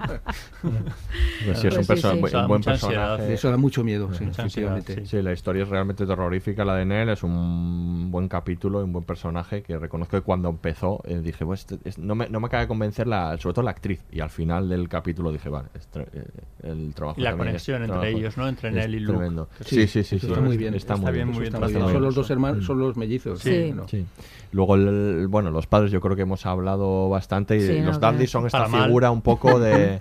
Estos, esta figura un poco que no sé si aparecen en la novela o en la novela hay una ama de llaves, puede ser. o- No. no lo sé. Eh, bueno, cumplen como este Parece rol de... de de- llaves, es, es un poco recurrente. Recuerda Sí, un rol, muchísimo. pero si bien lo miras, podrías prescindir de ellos perfectamente. Sí, no juegan un papel no. significativo más que como Más bien ha de dicho Aura para hacer una trampa. ¿Sabes creo que que es el- el- la trampa de la niña? Para No, dar no, algo de no lo información, veo ¿no? Los utilizan para, para dar No lo algo, veo muy algo de da- para salvaguardar la casa, que yo creo que Sí, eso ese es importante, el ¿no? papel. Sí, no, además tienen ese aspecto atemporal porque van vestidos ¿no? de un modo que no es no de los 80, sino podrían ir a como más antiguo, ¿no? que no sabes exactamente a qué época pertenecen. Por el truco precisamente Sí. que decías, para que no sepas en Para ningún no momento si están muertos o vivos, y si así, son de ¿no? verdad o no Juega- son de verdad. Juega todo el rato a esos, tiene un punto inquietante, pero al final no sabes si son buenos o no, conservan la memoria de la casa. Casa, yo Yo creo creo que eso es lo la- fundamental. es la clave. En su caso, ¿no? Ella va contando la historia de los objetos cuando encuentra el aparador, el, el mueble este de tocador que arregla. Entonces ella es la que sabe en qué consisten, va dando la historia y va introduciendo a los personajes fantasmas, ¿no? Que están ahí. Claro, son un- es un personaje muy típico de las narraciones de. Casa Encantada, que es el guardián de la casa, la ¿no? casa. Sí, pero esta es como la la de señora. Danvers. Sí, la señora Danvers, Efectivamente, mucho. que es el guardián de la memoria, Mm. de una memoria callada, y que se, se silencia. Sí, ¿no? incluso la negociación final de que la casa se mantenga, quizá eso es algo aparte de cara a nuevas tem- a próximas temporadas, ¿no? que ellos son un poco los que van a mantener la, la, la casa, pero vamos, quiero decir, yo creo que esa es su función y por eso aparecen casi al final, o sea, quiero decir, Ujú. porque si no igual hubiese sido todavía más tramposo si durante el- la serie hubiesen Es aparecido posible. como si hubiesen a jugar un papel más importante del que juegan, que no, no, no es importante. No, no es tan realidad. relevante como a, a priori, ¿no? O eso, porque te recuerda cosas, como te recuerda la señora Danvers, piensas que va a jugar un cierto papel que luego no, ¿no? Que es Sí, como muy des- es un poco personaje desdibujada la cosa. de terror, ¿no? La, Sí. guarda- la guardiesa. Y para, para finalizar, si, si hubiese una continuación, que todavía no sabemos cómo va a ser, ¿qué es lo que os gustaría eh, ver? Pedro decía antes que, que bueno, quizá para que no- luego nos lo recuerdes, la- ¿no? Cuando- claro, para, Eso, cu- para cuando no que- se parezca para luego nada a lo pasa- que hacer la hagan. porra y decir, mira, nada. No, Yo- pero la, la casa... A mí yo creo los- que el con los- único, la única forma de que haya una continuación es que la protagonista sea la casa, por decirlo de alguna manera, ¿no? Me daría igual que sea, que fuera precuela que que fuera de después, ¿no? Pero creo que lo que hay que eh, lo que queda por desarrollar en ese sentido es el tema de la casa, que puede quedar a lo mejor al cabo de otros 10 capítulos en una ambigüedad exactamente igual que, o sea, en, un, Mm. en un no saber a qué atenerte, ¿no? Pero creo que es lo que queda lo que queda por explotarlo. Desde luego lo que no metería de ninguna manera es otra familia. Otra familia. Porque claro, A tener no- alguno de los que hayan tendría, salido. tendría que ser algo diferente, algún esquema diferente, tal vez, ¿no? Es que precuela es difícil hacer porque te han contado toda la historia completa de lo que pasó de manera muy fragmentaria a través de los diálogos, eh, sobre todo en el episodio de la madre. Pues con esos diálogos tú puedes reconstruir la historia del drama de los que lo que les pasó antes, por qué tiene la forma de, por qué uno luego como fantasma es alto, por qué otro como Sí. está todo explicado. Entonces es muy difícil hacer una precuela en la que no sepas lo que va a pasar. Yo preferiría que no hubiera continuaciones No, o si que fuera la sí, historia sí. de una casa diferente. Será en Sí. todo caso tipo Fargo, ¿sabes? Es decir, Sí. bueno, lo único que comparten las tres temporadas de Fargo pues es la ambientación, que están en eso, es, eso sería lo único. Pero cambiar completamente, es decir, que la casa siguiera existiendo, pues cambiar completamente de historia y casi si quieren ni siquiera hacer referencia ni a personaje ni a sucesos anteriores, ¿no? De los que Ya. hemos visto en esta primera. Lo que van a en esta primera ahora van a temporada. ser casas por todos los lados. Sí, con el ya éxito verás de tú. esta serie, ¿eh?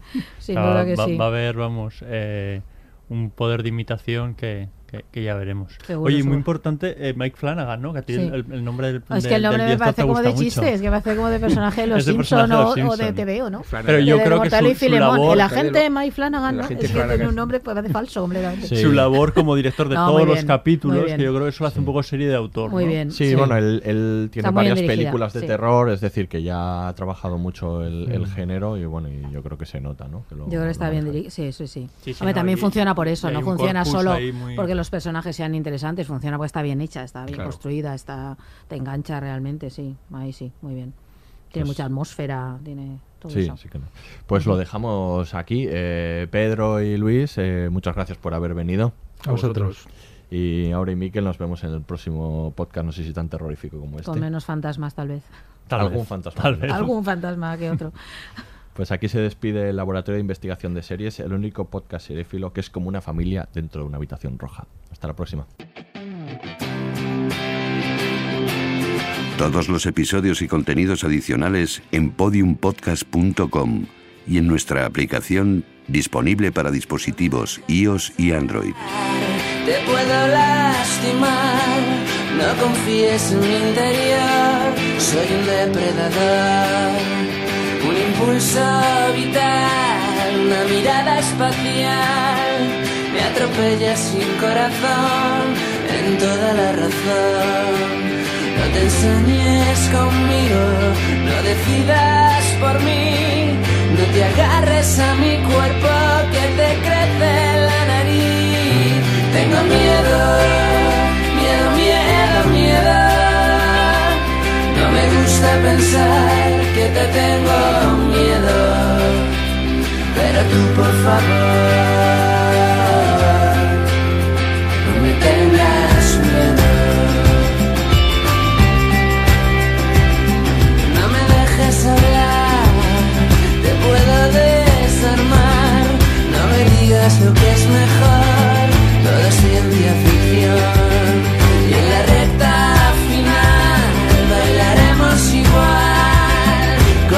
dice nuestra canción, guárdalo con